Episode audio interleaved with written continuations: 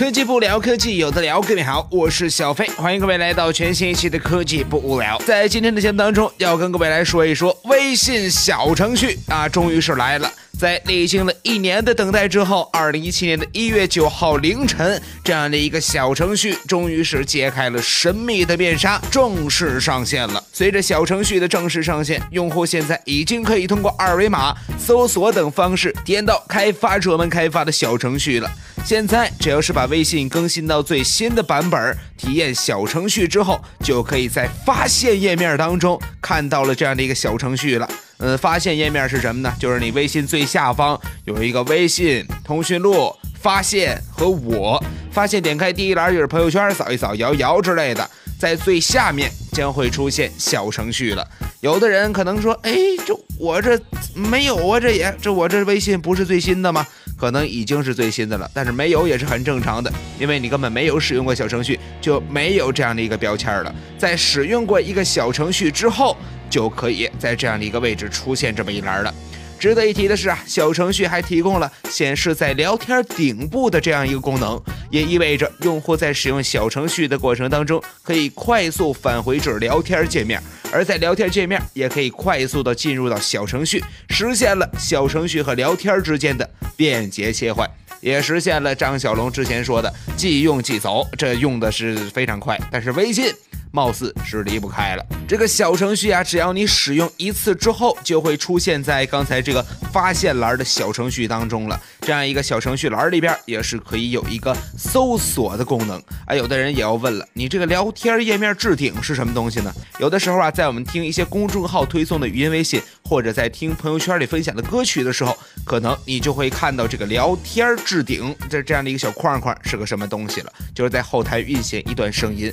小程序也。可以在后台运行了。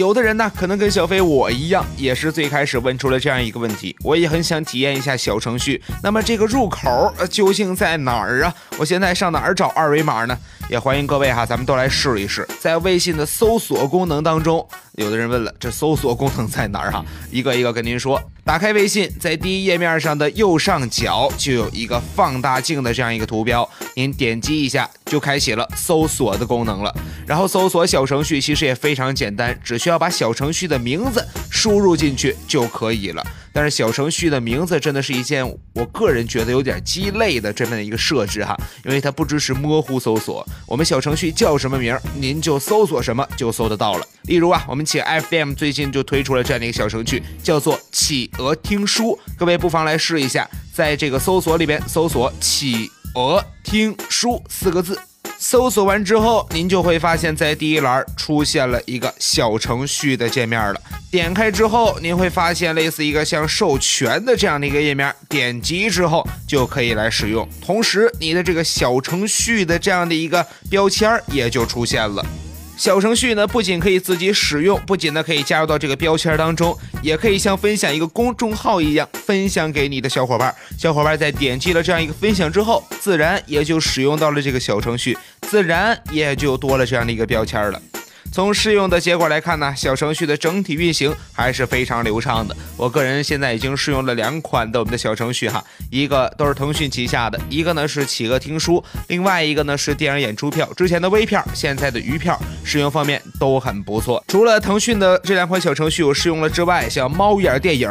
自选股、美团外卖、滴滴出行等等几个小程序之后，觉得也非常不错。但是也发现呢，相关的开发者把 APP 当中的核心功能在小程序当中是保留了很大一部分，但是对一些其他的功能也是有所舍弃的。像企鹅 FM 的企鹅听书呢，里边只有相关的听书内容，像我们的节目在里面现在来看是听不到的。会不会推出之后的小程序也不太好说哈。像滴滴出行的小程序呢，也仅是保留。了轿车的功能，而 A P P 当中的地图、出行方式、用户界面、商城功能都被舍弃掉了，看上去是非常的简洁了。自选股的这样的一个小程序，跟股票有关哈，也简单跟各位来说说。对于相关的功能，也是有了很多的保留，仅舍弃了资讯作为独立的板块，保留了自选、行情、设置三个主要的板块，跟自己的这个 A P P 也是差不了多少了。之前呢，我们节目也提到了，这公众号啊是可以跟小程序进行关联的。目前这个功能也已经是实现了。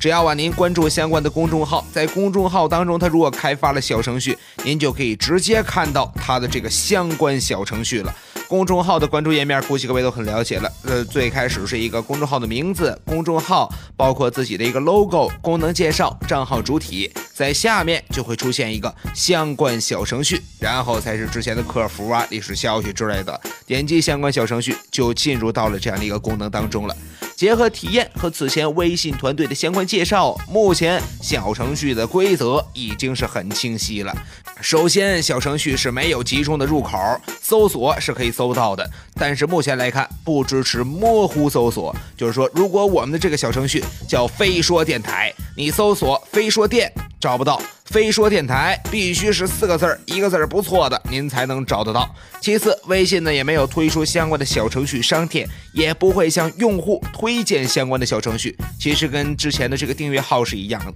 只能通过相关的二维码呀，通过这个搜索呀，通过好友推荐来使用我们这个功能了。同时，小程序也没有订阅关系，没有粉丝，只有访问，真正是做到了用完即走啊。还有要说到的是，小程序是不能推送消息的，也就是说，在小程序的这个分支页面当中，永远不会出现这个让人很讨厌的红点儿。还有的是，小程序是不能做游戏的。说完了小程序不能做的事儿，再来说说小程序比较给力的事儿。首先呢，这小程序是提供小程序页儿的概念，支持分享当前的信息。比如说，你正在看飞说电台的这只股票，你想给好友分享一下这只股票的话，其实很简单，就把你这页面直接转给好友就可以了。而且好友啊，在聊天界面直接就能看到这个飞说电台股票的实时信息，根本就不需要启动，直接一目了然，在聊天界面里边就都搞定了。我也特别希望啊，飞说电台以后也能有一只自己的股票哈。现在弄个营业执照都挺费劲的。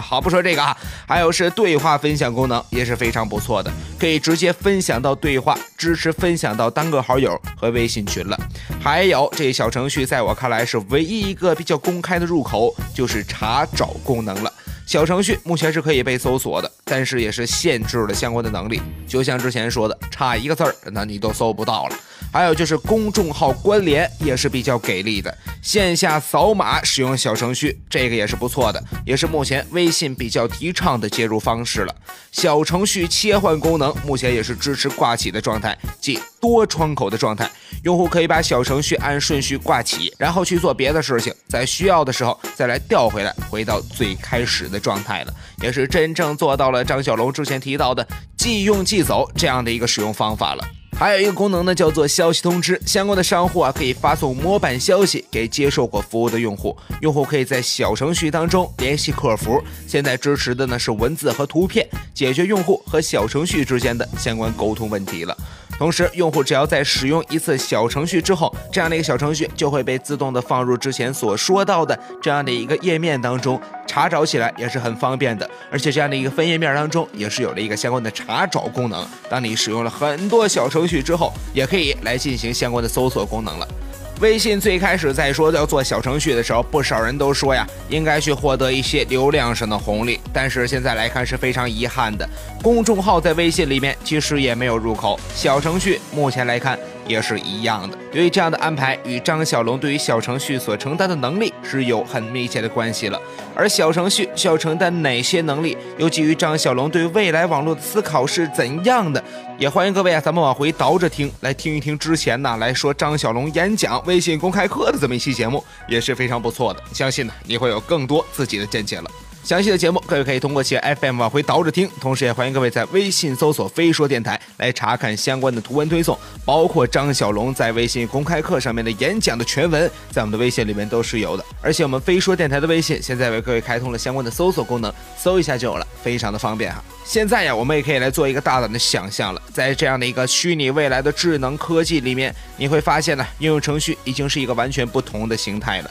它跟现在手机里面的应用形态其实是一样的。但是它可能在之后不需要安装相对应的 APP，一个微信，一个小程序就可以把一切都帮您解决了。真的觉得呀，根据目前体验小程序来说，如果小程序越来越强大的话，以后的手机有一个通话功能，有一个短信功能，呵呵，貌似再有个微信，一切的一切就都解决了。也再来做一个大胆的尝试，在更久的以后，这手机里面是不是一个 APP 就足够了呢？开机页面之后，直接就是一个人望着一个月亮，或者是说月亮前面站着一个孤独的背影，再之后就没有之后了呢？想想也真的是一件嗯有点可怕的事儿。节目的最后，跟各位来分享一下小程序的诞生时间轴吧。在二零一六年的一月九号，在微信团队的一次内部会议上，微信团队也是首次提出了应用号的这一设想。二零一六年一月十一号，在二零一六年的微信公开课上，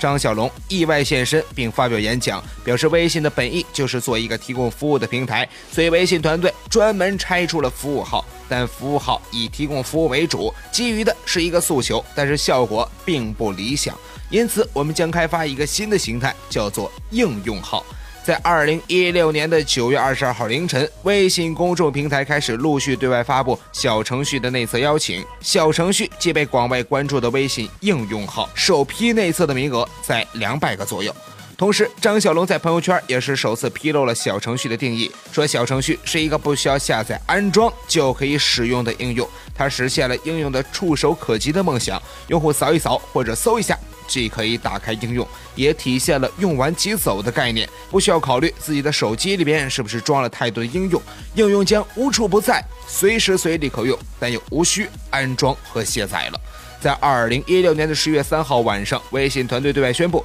微信小程序开放公测，开发者可以登录微信公众平台进行申请，开发完成后提交审核。公测期间暂不能发布了。二零一六年十二月二十八号，广州亚运城二零一七年的微信公开课上，张小龙再次现身演讲，解答了外部关于小程序的几大疑惑，包括没有商店、没有接入口、无法推送消息等。张小龙同时透露，希望小程序在二零一七年的一月九号可以被用户使用。二零一六年的十二月三十号，微信公众平台发布公告称，便于商户线下推广，线上小程序二维码最多可以生成带参数的二维码一万个。二零一七年一月九号凌晨，小程序也是正式上线。真的想说，小程序的功能，据我目前的体验来看。